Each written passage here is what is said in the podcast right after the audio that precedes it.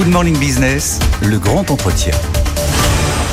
Et le grand entretien euh, à 8h15, c'est une femme influente, plus influente que Bernard Arnault et Jeff Bezos. Christiane Lambert, bonjour. Vous êtes la présidente de la FNSEA. Ça vous fait euh, sourire, mais c'est le classement euh, Tagadet des personnalités les plus médiatisées bah, dans les médias français. Vous êtes huitième, devant le patron d'LVMH et d'Amazon. Ça veut quand même dire quelque chose, c'est que vous remplacez, ça va être très compliqué, Christiane Lambert.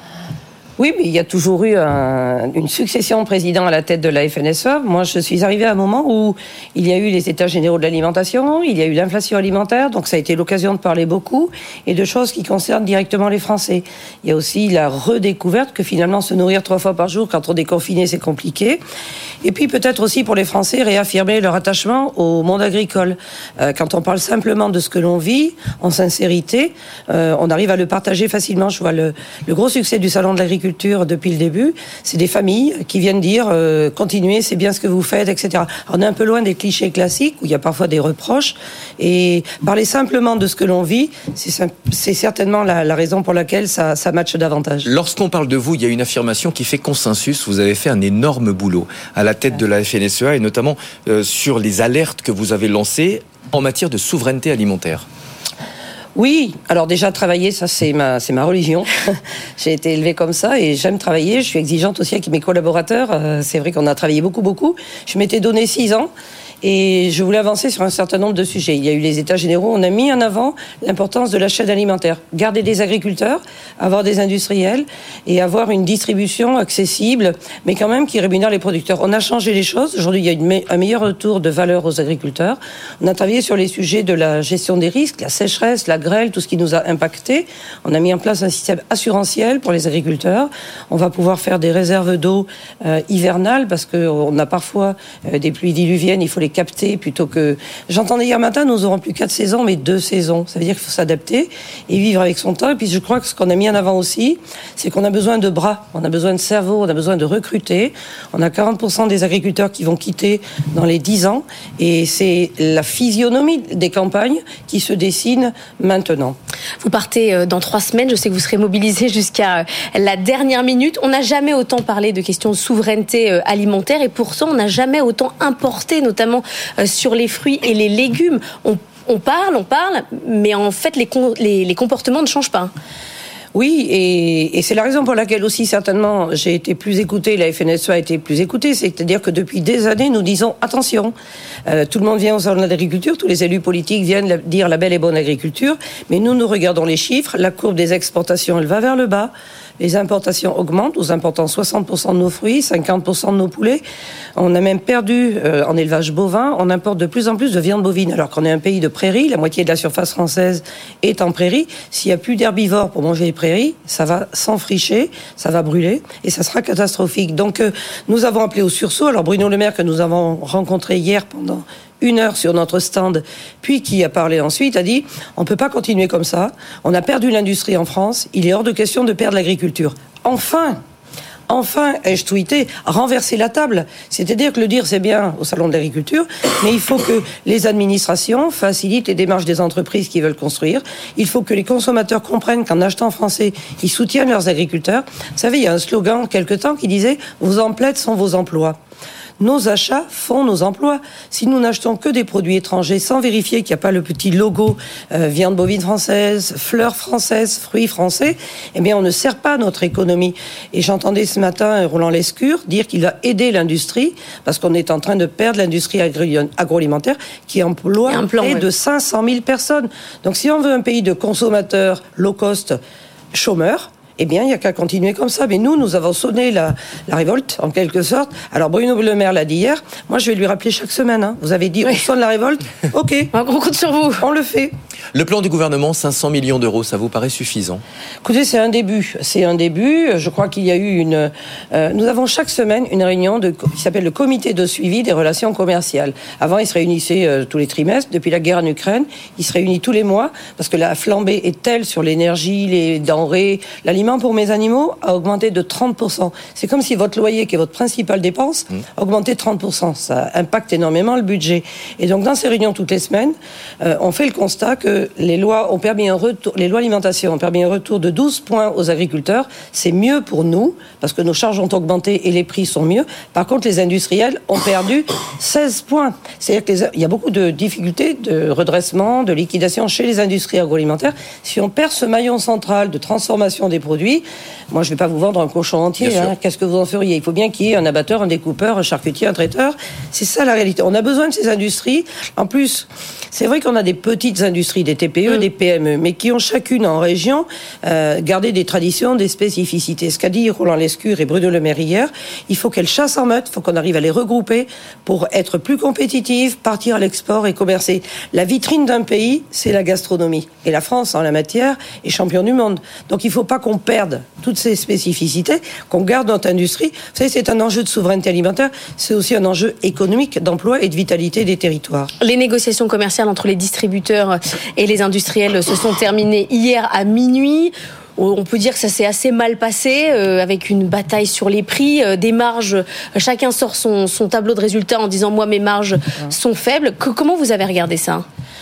Oh, j'ai suivi de très près cette bataille-là et j'ai même été parfois euh, au cœur, le surveillant général à qui chacun venait dire euh, Madame, il m'a pas donné ce dont j'avais besoin, mm. celui-là baisse plus les prix que l'autre. Parce que moi, j'ai une liberté de parole que n'ont pas les industriels. S'ils parlent, ils sont déréférencés et ils perdent leurs débouchés. C'est quand même une loi très très dure en, en, en France. Donc, ils demandaient plus 15% de hausse en moyenne. Ils n'ont obtenu que 10%. Ça veut dire que cette année encore, les industriels ne vont pas couvrir la totalité de leurs charges, qui ont augmenté en termes de salaire, plus 10% sur le SMIG, de transport, vous voyez le prix du carburant, de logistique, d'énergie et etc. Le prix du porc, par exemple, qui a beaucoup augmenté, représente le cœur des dépenses d'un transformateur charcutier. Vous êtes plutôt côté Macron, du coup, en disant euh, les distributeurs ne font pas assez d'efforts. Bah, moi, je suis côté agriculteur hum. et je regarde ce qui se passe. Aujourd'hui, le président de la République, il l'a dit au salon de l'agriculture, il m'a été dit qu'il l'avait dit aussi au Conseil des ministres, et c'est une bonne chose. Si on veut tenir l'agriculture française en France, avoir des agriculteurs et surtout des nouveaux arrivants dont on a besoin pour reprendre nos exploitations agricoles, il faut qu'il y ait du revenu et de l'attractivité collectivités les, agriculteurs sont des passionnés, vous les voyez au salon de l'agriculture, mais la passion ne fait pas tout. Il faut aujourd'hui des revenus. Mon fils qui vient s'installer a aujourd'hui un salaire euh, là où il travaillait, avait un salaire là où il travaillait. S'il arrive et qu'il divise par deux, c'est pas génial dans euh, le foyer et le panier euh, familial. Donc, on a besoin aujourd'hui de jeunes qui n'accepteront pas des revenus bas comme nous les avons acceptés par le passé, et c'est normal et c'est tant mieux. On a besoin de vivre comme tout le monde, et vous voyez la nouvelle génération qui arrive aujourd'hui amène aussi beaucoup de, de nouvelles technologie travailler, hein. De technologie. Le travail est différent. Il est simplifié pour certaines tâches. Il y a plus de stress dans d'autres domaines, mais il y a moins de pénibilité. Moi, je me souviens du travail de ma maman. Je vois comment nous travaillons aujourd'hui. Je vois comment les jeunes travailleront demain. C'est un métier qui a énormément changé et il faut parler de la façon dont il est exercé aujourd'hui avec des startups qui nous amènent des solutions absolument géniales pour faciliter le travail, pour gérer mieux la traçabilité, éviter d'avoir des papiers, des crayons partout dans les ateliers c'est des choses qui sont assez simples, même par rapport à la sécheresse et au climat. On a aujourd'hui des, des, sondes qui mesurent l'humidité du sol, qui mesurent l'évapotranspiration de nos cultures. On apporte juste la bonne dose d'eau.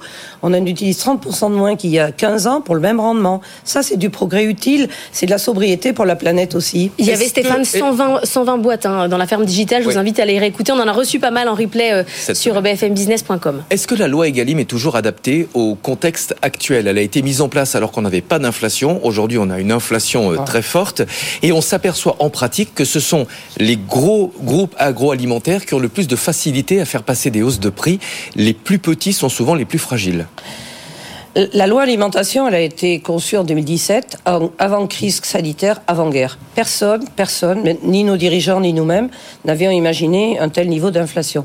À l'époque, nous étions plutôt sur des baisses et de déflation. Et d'ailleurs, la, la, la, la, hausse des prix agricoles était de plus 1,4, là où la hausse des prix générale était de plus 2,8, c'est-à-dire moitié moins. C'est pour ça que nous avons régressé, que nous avons eu autant de faillites et de pertes d'exploitation.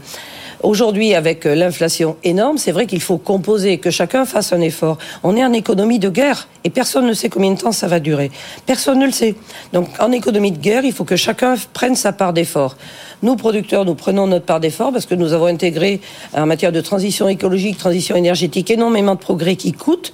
Donc, on a besoin d'être rémunéré pour le faire. On ne pourra pas faire les transitions écologiques si on a moins euh, de rentrées financières. Les industriels ont pris leur part d'effort, ils ont même perdu pas mal.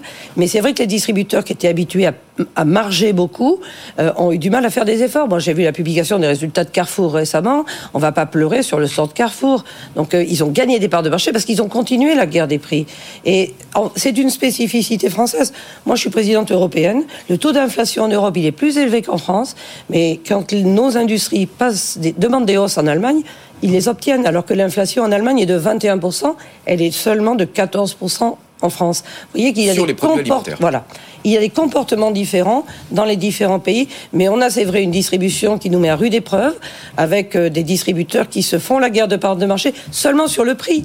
Ils pourraient attirer les consommateurs sur d'autres critères. Par exemple, j'ai plus de produits français que les autres. Par exemple, je rémunère justement mes producteurs. Ce Certains que font mettent. certains. Oui.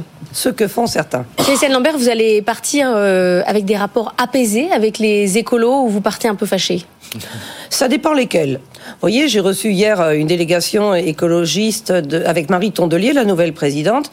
Je reconnais qu'avec elle, il était facile de discuter. Il y avait par contre autour d'elle, dans son aéropage, quelques personnes très agressives, euh, très doctrinaires, disant même les pires euh, bêtises et des choses très fausses sur, par exemple, la politique agricole commune. Moi, je crois que l'agriculture est un sujet très technique, mais un sujet très politique et très sociétal. Je suis dans une exploitation et j'ai toujours milité pour la conciliation agriculture et environnement. Mon exploitation est certifiée sur des standards environnementaux. On est éleveur de porc, on a des cultures, c'est-à-dire c'est possible.